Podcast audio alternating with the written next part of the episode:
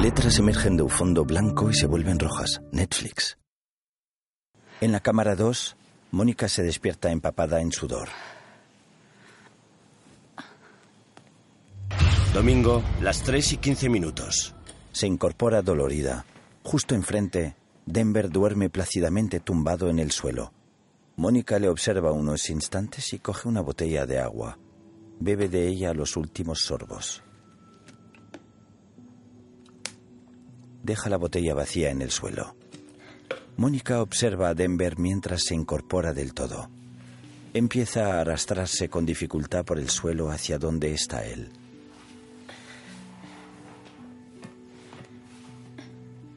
Al lado de Denver hay botellas de agua.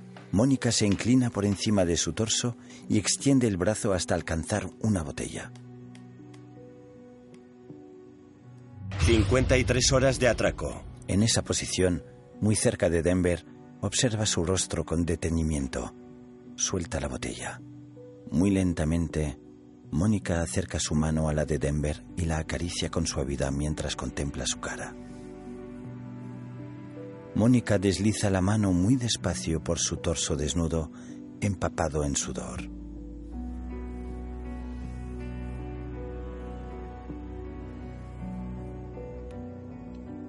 Le acaricia los labios con los dedos. En ese momento, Denver mueve la cabeza y Mónica aparta la mano asustada. Sin despertarse, Denver cambia de postura.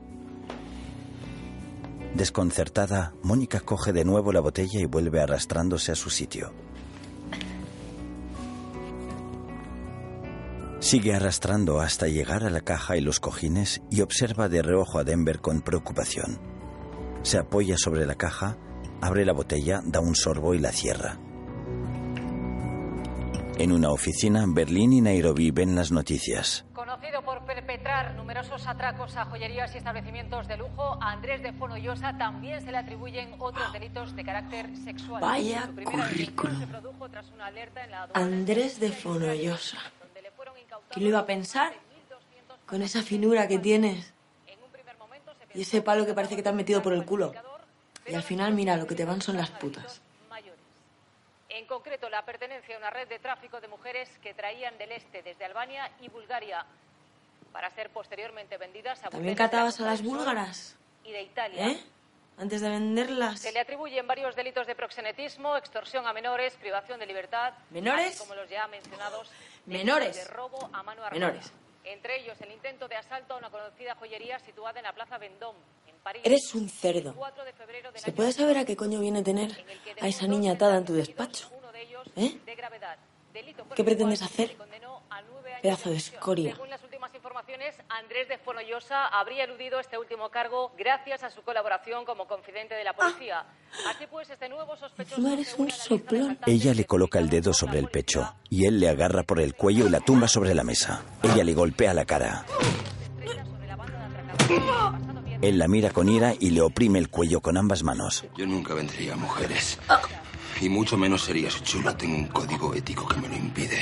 Como también me impide delatar a un compañero por mucho que sea un miserable despojo. Y eso no tiene nada que ver con mis gustos y aficiones, Nairobi. Tú lo dices. La sangre de su nariz cae sobre la mejilla de ella. Él suelta el cuello. portavoz de los atracadores. La huella de Andrés de Fonollosa ha sido hallada en un botón que los agentes encontraron en un Seat Ibiza vinculado a la investigación. Berlín frunce el ceño extrañado. Yo nunca me he subido a ese coche. Berlín se queda pensativo y mira enfadado a su alrededor. Pero sí sé de alguien que lo hizo. Al alba, en la casa de campo, Berlín pasea en batín con una copa en la mano. Camina por el pasillo hasta la puerta principal que está abierta. Sale al exterior, se para en la entrada y da un sorbo a su copa. Se acerca al Ibiza a paso lento. Se inclina sobre una ventanilla trasera. Denver duerme tumbado sobre el asiento trasero. Berlín golpea el techo del coche. pasa? ¿Y qué coño haces con mi chaqueta, mamarracho? tío. Hostia. De nuevo en la oficina. Dime, Nairobi, ¿tú sabes dónde está Denver? Nairobi se toca el cuello dolorida mientras Berlín mira a su alrededor con rabia. Fundido a negro. A3 Media presenta una producción de Vancouver Media. Úrsula Corbero, Itziar Ituño, Álvaro Morte, Paco Tous, Pedro Alonso, Alba Flores, Miguel Herrán, Jaime Lorente, Esther Acebo, Enrique Arce, María Pedraza, Darko Peric y Kitty Mamber. Director de fotografía, Miguel Amoedo. Directora de producción, Cristina López Ferraz. Productores ejecutivos, Alex Pina, Sonia Martínez y Jesús Colmenar.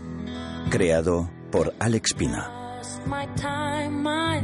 Sobre la maqueta de la Fábrica Nacional de Moneda y Timbre, el título de la serie en letras rojas y blancas, La Casa de Papel.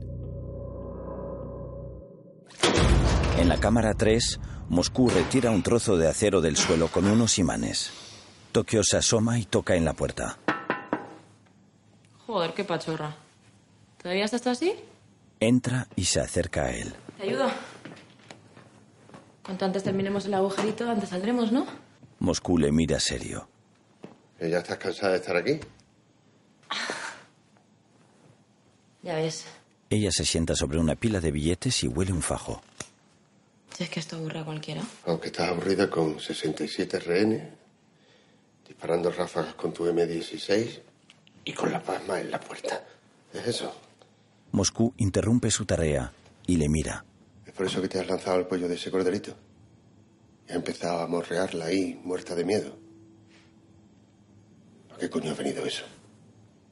Para provocarte a ti. Es que haces caca muy calladito. Moscú aparta la mirada. Coge un paquete de tabaco y se dirige hacia la puerta. ¿Verdad que? ¿Ya te está aburriendo también Río? Moscú saca un cigarrillo de la cajetilla y lo enciende. Tokio lo mira enfadada. ¿Por qué dices eso?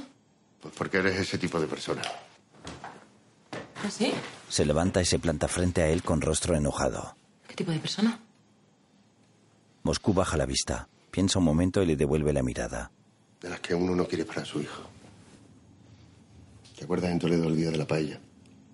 Que era la noche de San Juan. Y os escapasteis a la verbena. Moscú da una calada. De noche, en la casa de campo, Denver contempla las estrellas y fuma tumbado sobre el parabrisas del Ibiza. Tokio está en el asiento del copiloto. Buah. Tokio toca en el cristal. ¿Qué pasa? ¿Qué? Tokio saca la cabeza por la ventana. Tiene un cigarro apagado en la boca. Él se lo enciende. Denver cierra el mechero. Dan una calada a sus cigarros. Denver mira a Tokio que mira las estrellas. ¿Qué? ¿Tú sabías que hay más de dos mil billones de estrellas en el cielo? ¿Qué pasa? ¿Que las has contado o Hombre, qué? pues claro. Él bebe de una botella. Uy, uy, uy, uy, uy, uy, uy. Está vacía, se asoma dentro del coche por la ventana del conductor. Aquí, a mí me falta un poco de fiesta. Y yo sé, Tokio, yo sé que en tu cuarto tienes algo como esto.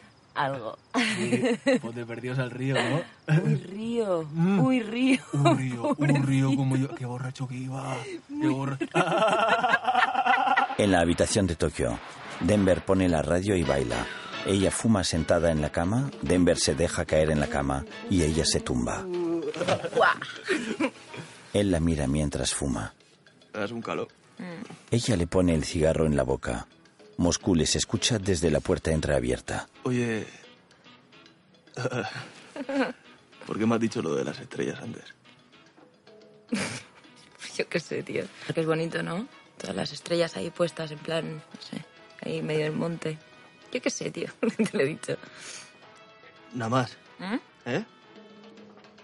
¿Nada más de qué? Eh, no sé, que, que, que a lo mejor querías decir algo más, ¿no?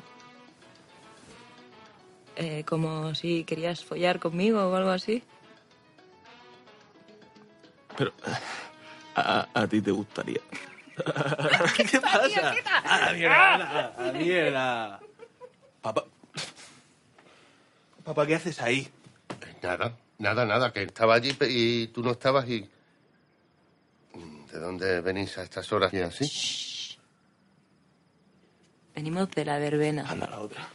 de la verbena. O sea, que habéis salido de aquí. No hemos salido, que vamos a salir a la verbena. No mientas. Pues, que no hemos quedado aquí de botellón, papá, anda, tira para la cama. Que ya me he desvelado.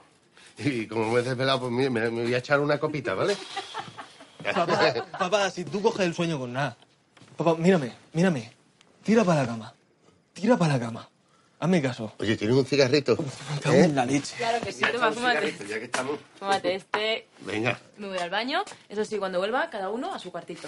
¿Eh? venga. A ver si dormimos un poquito. Hasta luego, guapa. ¿No, no ves que te estoy haciendo así con los ojos? ¿Para que te vayas? ¿Por qué?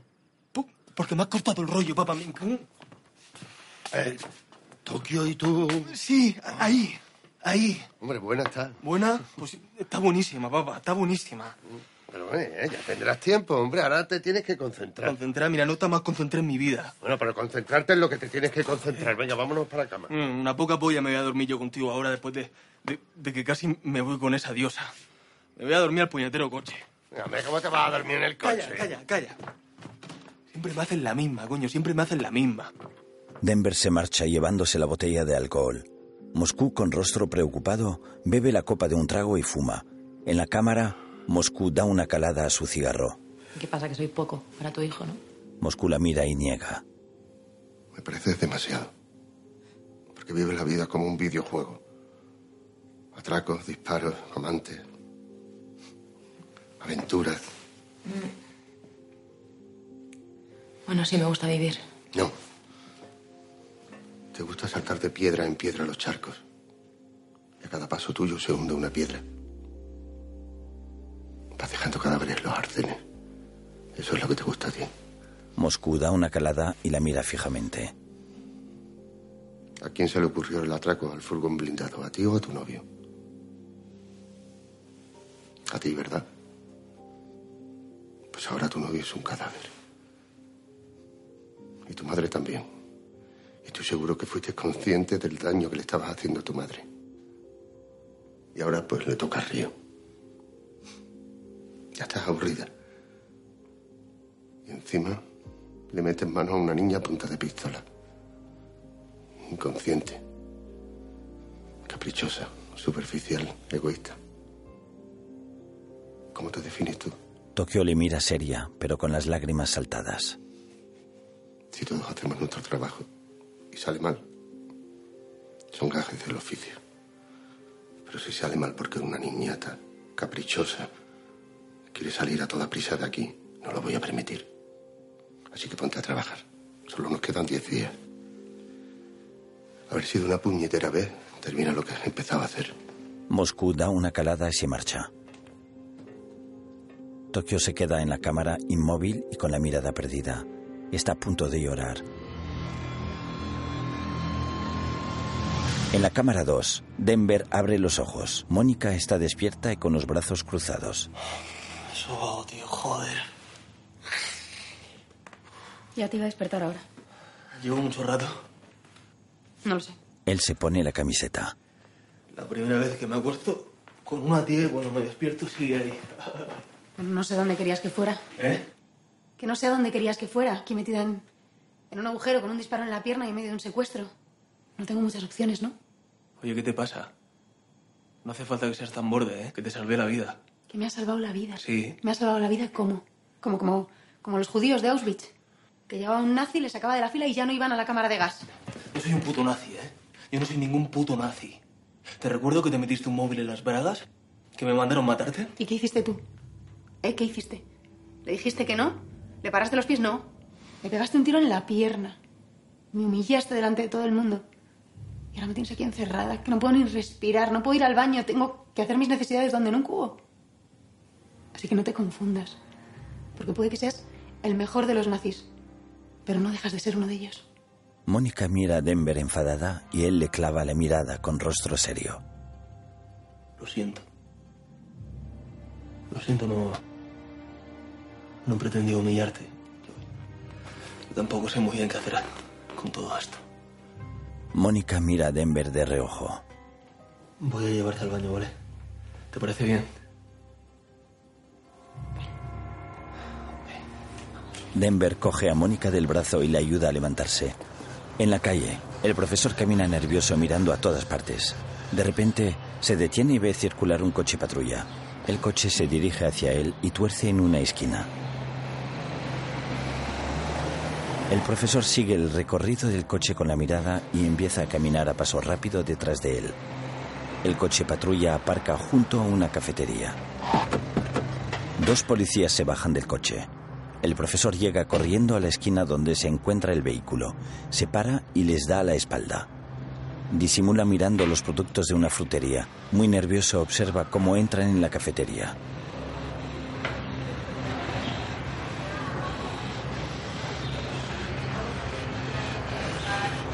Se arma de valor y va hacia el coche.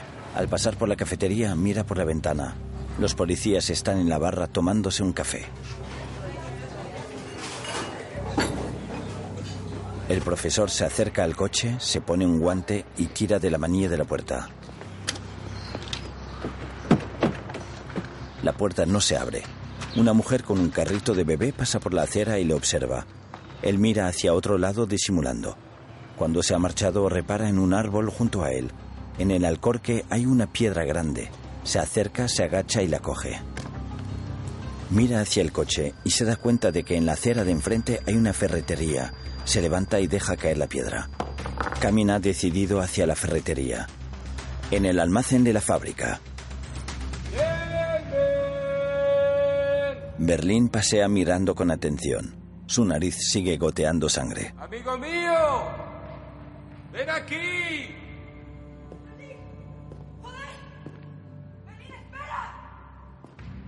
¡Berlín, para! ¡Espera, joder, Berlín! Escúchame, para, para, para, para, para. Tienes razón. Tienes razón. Puede que Denver perdiera un botón de tu chaqueta porque se puso tu chaqueta, pero, pero, ¿y qué? ¿Y qué? No, no lo puedes cambiar. Pero pudo castigarlo. Entra en Helsinki y Oslo. Berlín. No está descansando. No está en museo. Ni en túnel. Ni en imprenta. ¿Se habrá ido a la verbena otra vez? Tranquilos, chicos, yo lo busco. Berlín, por favor, entra en razón. Entra en razón. ¿Eh? No puedes pegarle un tiro porque te robó una chaqueta. No puedes, eso, eso es una chapuza. Tú eres un tío con clase y eso es una chapuza. ¿Qué pasa con mi dignidad, Nairobi? ¿Eh? Berlín se coloca frente a Nairobi. Tengo una reputación que mantener. Mis amigos de la Costa Azul han visto mi nombre asociado a esas infamias. Denver ha jodido mi honor. Y si alguien jode mi honor, yo lo machaco. ¿Entiendes? Estamos hablando de integridad. ¿Eh? Es importante la ética, Nairobi, pero también la estética. Te lo pido, por favor. Por favor, no nos jodas el plan. Berlín. se te está-. Desgraciado de los cojones. Oslo y Berlín salen. Helsinki apunta a Nairobi. Nairobi. Queda aquí. Helsinki. ¿Qué vas a hacer? ¿Me vas a disparar? Queda. Helsinki se va. Era una puta broma lo de la chaqueta. Era una puta broma lo de la chaqueta. Nairobi llora desesperada. Era una broma. De noche, en el cuarto de Tokio en la casa de campo. Tía, yo no sé si a lo mejor me estoy pasando un poquito con el labio, ¿eh? Igual voy un poco putón, no sé, ¿tú qué crees? Yo, en cambio, voy súper sencilla. Sí, por eso te lo digo. Madre a ver, mía. ¿dónde vamos? A la verbena. Entonces tendrás que ir de putón, Verbenero. Río entra. ¿Qué es? De fiesta. ¿Las llaves del profesor? Sí. ¡Oh, el coche! Tokio le da una calada a Río. Río hace el payaso frente al espejo. ¿Dónde está Denver? Yo qué sé. Denver entra. ¿Qué sabes? Ahora sí. ¿Pero qué es esto? Esto es elegancia pura y dura, señores. ¿La chaqueta de Berlín? Sí, señor. Hostia. Sí, señor. ¿Qué va? Vamos, vamos. Denver se para frente a la puerta. Silencio, silencio, silencio, silencio. Silencio, me viene. Me viene. ¿Qué dices? ¿Os he contado alguna vez de lo de mis cinco mujeres? Solo quiere que las fecundemos, pero después. Lo que sale de ahí es una cabeza nuclear. Denver y Nairobi salen. Tokio y Río se quedan dentro besándose. Ella lleva dos moños. Me he puesto manga para ti. Me gusta el manga. ¿Eh? Tokio sale deprisa de la habitación. Río le sigue y cierra la puerta. En el comedor, Río sonríe mientras recoge fajos de billetes y los mete en bolsas.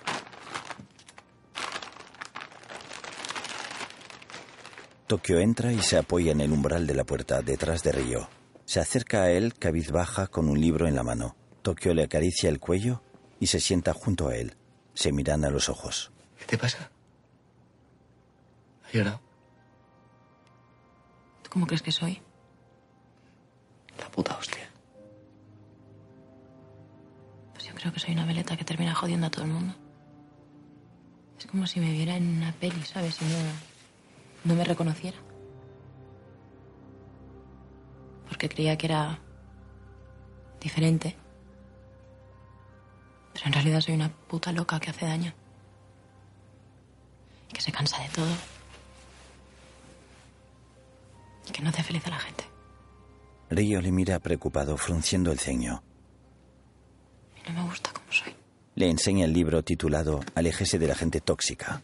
Tampoco me gusta este libro de mierda que me he encontrado en el despacho del director. Dice que soy una mujer tóxica. Si estás intentando dejarme, alejarte o algo por el estilo, ni lo intentes. Tokio le mira a los ojos. Río, tía.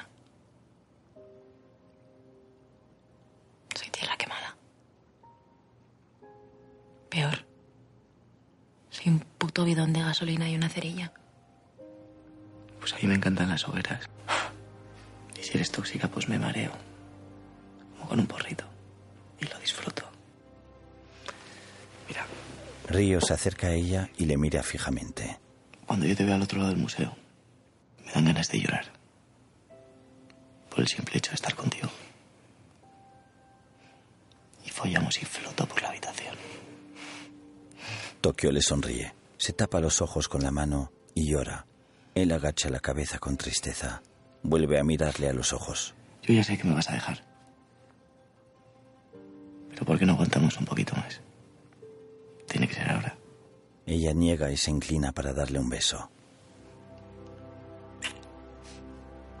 No, no tiene que ser ahora. Él le sonríe y ella coge el libro y se marcha. Río baja la mirada con pena. En la carpa, Raquel descuelga el teléfono. Graba. Se siente frente al teléfono y se hace un moño con un lápiz. Se coloca unos cascos con micrófono, respira hondo y pulsa el botón de llamada.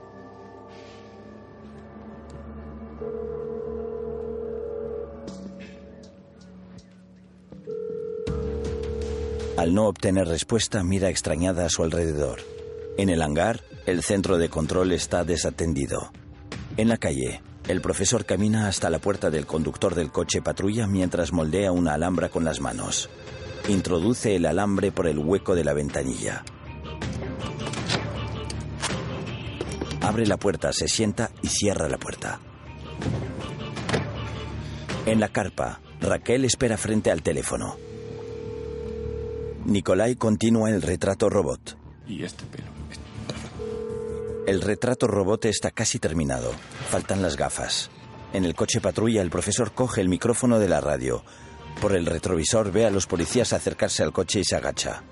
Se acerca al micrófono y habla por la radio. Z75 a todas las unidades. Tenemos una atraco a mano armada en la calle Alcántara 33. Es una ferretería. ¿Alguna unidad cerca? Unidad Z32 para Z75. Estamos justo en la puerta. Vamos para allá. Los policías corren hacia la ferretería. Nervioso, el profesor se incorpora en el asiento. En la carpa, Nicolai identifica las gafas del retrato. Es él. Sí, estoy seguro.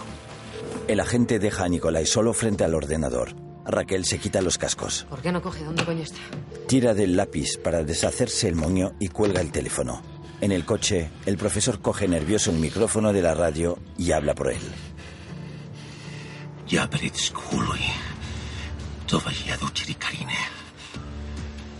En la carpa se escucha la radio. Raquel mira extrañada. Nicolai mira sorprendido al altavoz. Raquel y Ángel se miran preocupados. Ella se acerca al altavoz. Asustado, Nicolai empieza a borrar los rasgos del retrato. ¿Qué cojones está emitiendo desde el canal 8? Ángel niega. Nicolai sigue borrando rasgos. Al oír el nombre de Nicolai, Raquel va hacia él. ¡Suelta eso! ¡Suelta eso! ¿Qué? ¡Suelta eso! El retrato está borrado. ¿Qué cojones te ha dicho? ¿Qué, qué cojones te ha dicho? No escuché nada. ¿Qué te ha dicho? ¿Eh? Raquel habla por radio. H50 Central. ¿De dónde coño han emitido ese mensaje en ruso? Z32. ¿Me copiáis? Y Z32 saliendo de una ferretería. Nos han dado un falso aviso de robo. Alguien está en vuestro coche. Id corriendo a la unidad. Al abrir el coche, los agentes ven el micrófono sobre un asiento. Central, efectivamente. Alguien ha entrado en nuestro coche, pero ya no hay nadie. Aún tiene que estar por ahí. Buscad a alguien, un sospechoso. Varón, 40 años, con barba.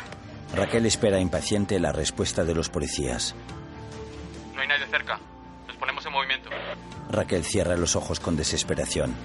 En el pasillo de los baños, Denver. Berlín camina escoltado por Oslo y Helsinki. Denver. Se acerca a la puerta del baño. Denver sale al pasillo. Denver. Te estaba buscando. Aquí me tienes. Denver mira serio a Berlín. Detrás de Berlín, Oslo y Helsinki llevan sus rifles. Resulta que mi cara no deja de salir en los informativos. ¿Y sabes lo que están diciendo de mí? No. Que soy un ladrón. Hasta ahí bien, pero es que también dicen que soy un putero, proxeneta, que abuso de niños y, y todo por un botón. Un botón de mi chaqueta. ¿Recuerdas? La que tú te pusiste. Y que al parecer te dejaste abandonado en el coche que teníamos en Toledo. Un coche en el que, por cierto, yo estoy seguro no. No me subí jamás. ¿Sabes lo que eso quiere decir? No lo sé. No lo sé. Que me acabas de joder la vida. Venga. ¿Qué hago contigo? Berlín. Oslo apunta a Nairobi. Lo siento, tío, no me di cuenta del puto botón. Te compenso con 10, 15 millones de los míos y para adelante, ¿te parece? ¿15 millones? 15 millones, no me jodas. Nos vamos y a tomar por culo, 15 millones. 15 millones de euros. Te lo firmo si quieres, sí. Por un botón. Por un botón. Déjale, Berlín. ¿Qué está pasando aquí? No está pasando nada. Es curioso. Venía con la idea de meterle un tiro así, no sé, en el pie para compensar. Y me están entrando unas ganas de meterte un tiro en la cabeza y no sé muy bien por qué. Al escuchar la cisterna, Berlín sonríe y hace un gesto de silencio. Denver le mira preocupado. Berlín. Berlín hace un gesto a Denver para que se quede en la puerta. Entra al baño y se acerca a la puerta del primer aseo. En la barra de la cafetería, el camarero sirve un café a Raquel. Gracias. Se acerca a la taza y coge el sobre de azúcar. Ángel entra en la cafetería y Raquel lo ve por el rabillo del ojo. Él se acerca a la barra y se sienta a su lado. Le da unos papeles que ella ojea. Retroxil. Es un medicamento raro, se pide por encargo. Se utiliza para paliar temblores de una enfermedad degenerativa neuronal muy poco frecuente. ¿Cómo? Miopatía de Helmer. Los rusos sacaron este medicamento hace cuatro años y parece que tuvo éxito. Han logrado que la enfermedad que tiene Fonollosa pase de fulminar a todos los que la padecen a que solo palmen nueve de cada diez. Así que si, si Fonollosa no es ese uno, en menos de 24 meses estará muerto. Raquel se queda pensativa unos instantes y finalmente mira a Ángel alarmada. Ese hombre no tiene nada que perder. En el baño, Berlín abre la puerta del primer aseo. Está vacío. Mira a Denver y Nairobi y cierra la puerta. Muy despacio se dirige hacia el segundo aseo. Nairobi y Denver le miran tensos. Abre la puerta del aseo. Es el aseo que contiene los cables de comunicación. Berlín cierra la puerta. Se acerca al siguiente aseo. No hace falta. Berlín le hace un gesto a Denver para que se detenga. Denver obedece. Con una amplia sonrisa, Berlín toca con la mano en la puerta del tercer aseo. ¿Denver? ¿Denver, eres tú? Denver mira hacia el aseo y luego a Berlín. Tiene la mano sobre su pistola. Berlín sonríe, acerca la mano hacia el pomo y abre la puerta muy despacio.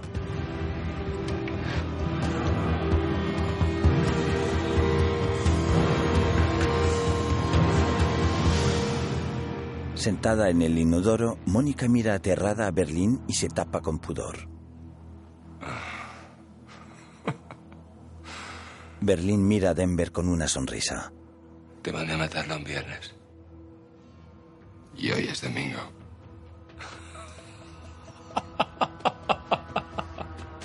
Domingo de resurrección. Nairobi mira atónita a Berlín, mientras Mónica agacha la cabeza preocupada. Sea el Señor. Disculpa, voy, voy a dejar que termines con calma. No quiero ser yo quien perturbe tu intimidad. Berlín cierra la puerta y sonríe a Denver que lo mira preocupado. En el hangar, el profesor entra y se dirige deprisa hacia el centro de control. Se quita las gafas de sol, descuelga el teléfono y pulsa el botón de llamada. En una oficina vacía el teléfono suena. En el baño, Voy a hacerte una confesión, Denver. Cuando la vi ahí, tirada, muerta, algo en mí se removió. A veces me precipito. Berlín se acerca al lavabo. Este carácter mío. Se moja el cuello. Nairobi entra.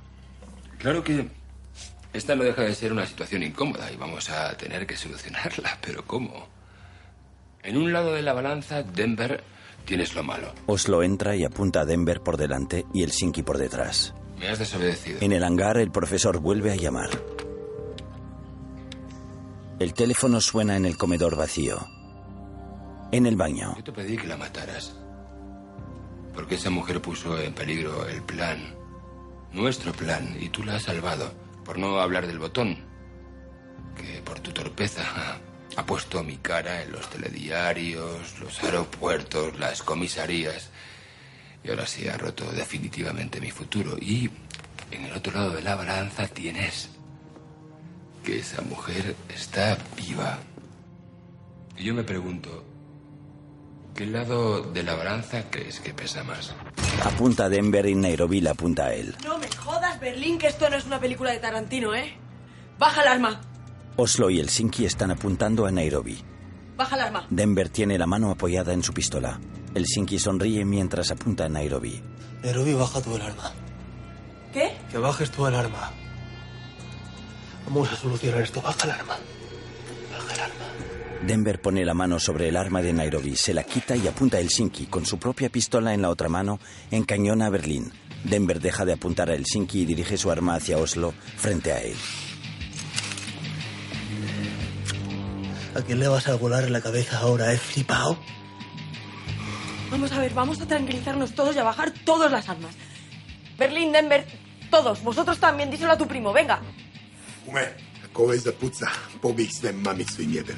Estoy harto de tus órdenes y de tus discursitos de mierda. Te digo yo que el lado de la balanza pesa más, te lo digo yo. Berlín le hace un gesto para que se relaje y abre la puerta del aseo.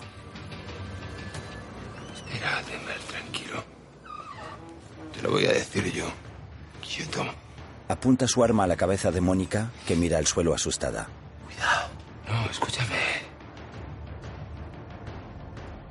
Tú sabes lo que pesa más. Denver le mira con preocupación.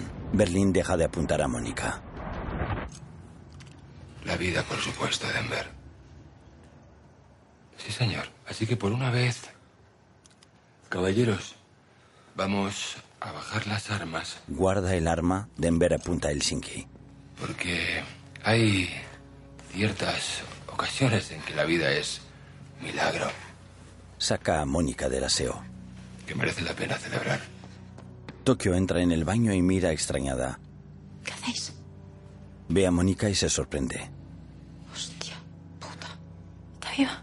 Está viva Tokio. Mira a Denver. Como esas flores que crecen en el asfalto agrietado. Ya está. Ya está, sí. Despacio, Denver le devuelve el arma a Nairobi y baja la suya. Coge a Mónica del brazo. Berlín, siento cortarte el rollo, pero tienes que subir. Te llama el profesor. En el comedor, entran Tokio, Berlín, Helsinki, Nairobi y Denver. Berlín coge una manzana y la muerde. Se apoya en la mesa y coge el teléfono que está descolgado. ¿Estás ahí? ¿Dónde estabas? Digamos en una especie de viaje espiritual.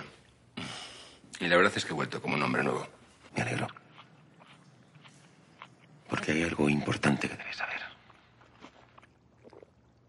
Berlín frunce el ceño. El profesor se sienta. Yo puse el botón de tu chaqueta en esa divisa. Berlín se queda petrificado. Mataste a una rehén.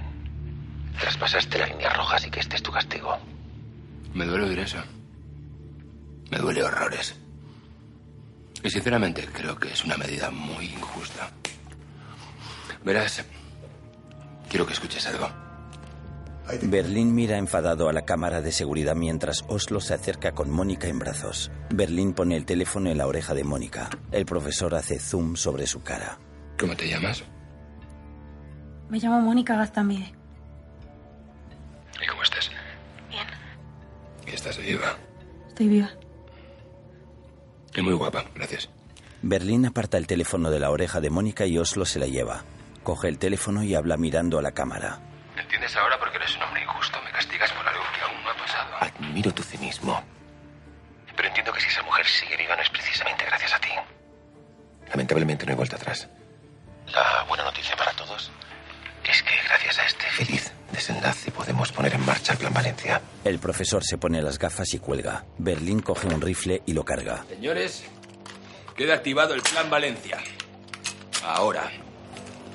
En el almacén, Berlín está detrás de Tokio y Helsinki que apuntan con sus rifles. En el exterior y en la carpa se escuchan los disparos. Raquel se sobresalta. ¿Qué es eso? Ráfagas de M16. Varias armas disparando a la vez. Sube la escucha.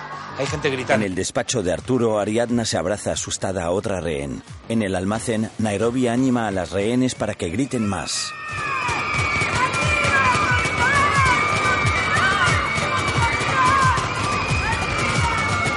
En la carpa, Ángel y Raquel se miran preocupados. En el almacén, Nairobi manda a callar las rehenes cuando Tokio, Helsinki y Berlín dejan de disparar. Las balas han impactado en bobinas de papel. Berlín sonríe satisfecho.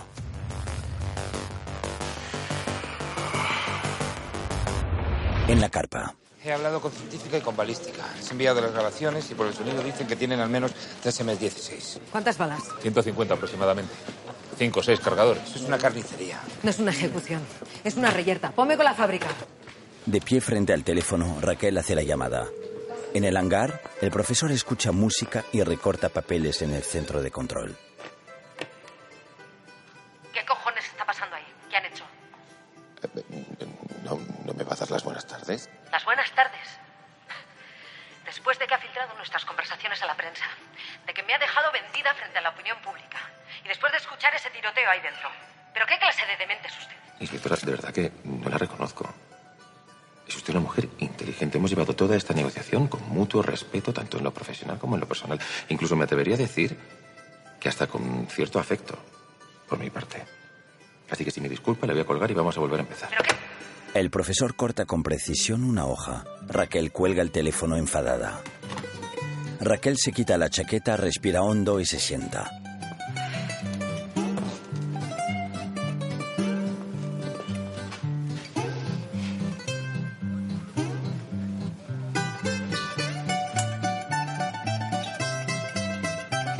Profesor se remanga las mangas de la camisa.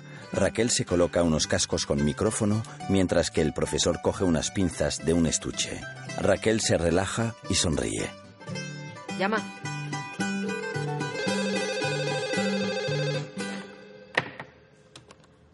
Buenas tardes, profesor. Buenas tardes.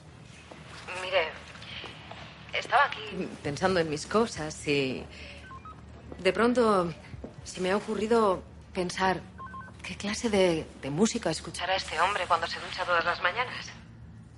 Pues le va a sonar raro, pero mm, lo que más energía me da es un sirtaki griego.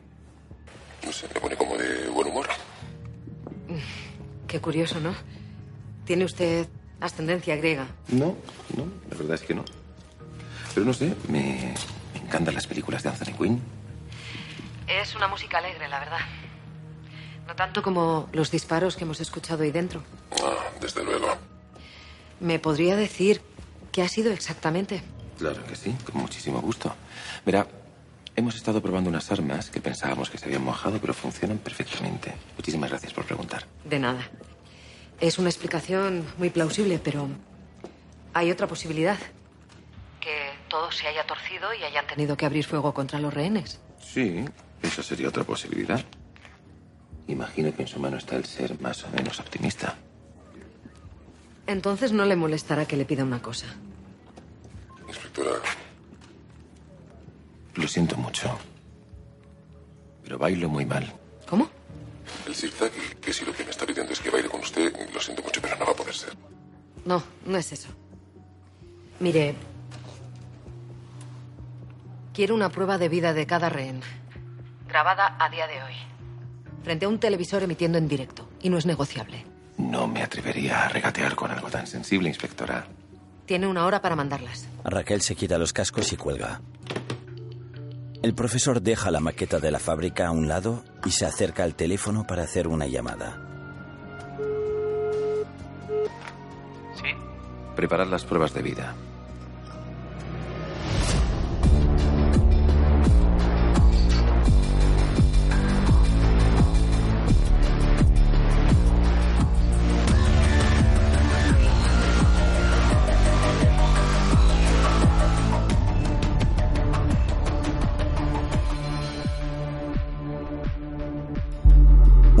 De Vancouver Media para A3 Media Televisión. Letras emergen de un fondo blanco y se vuelven rojas. Netflix.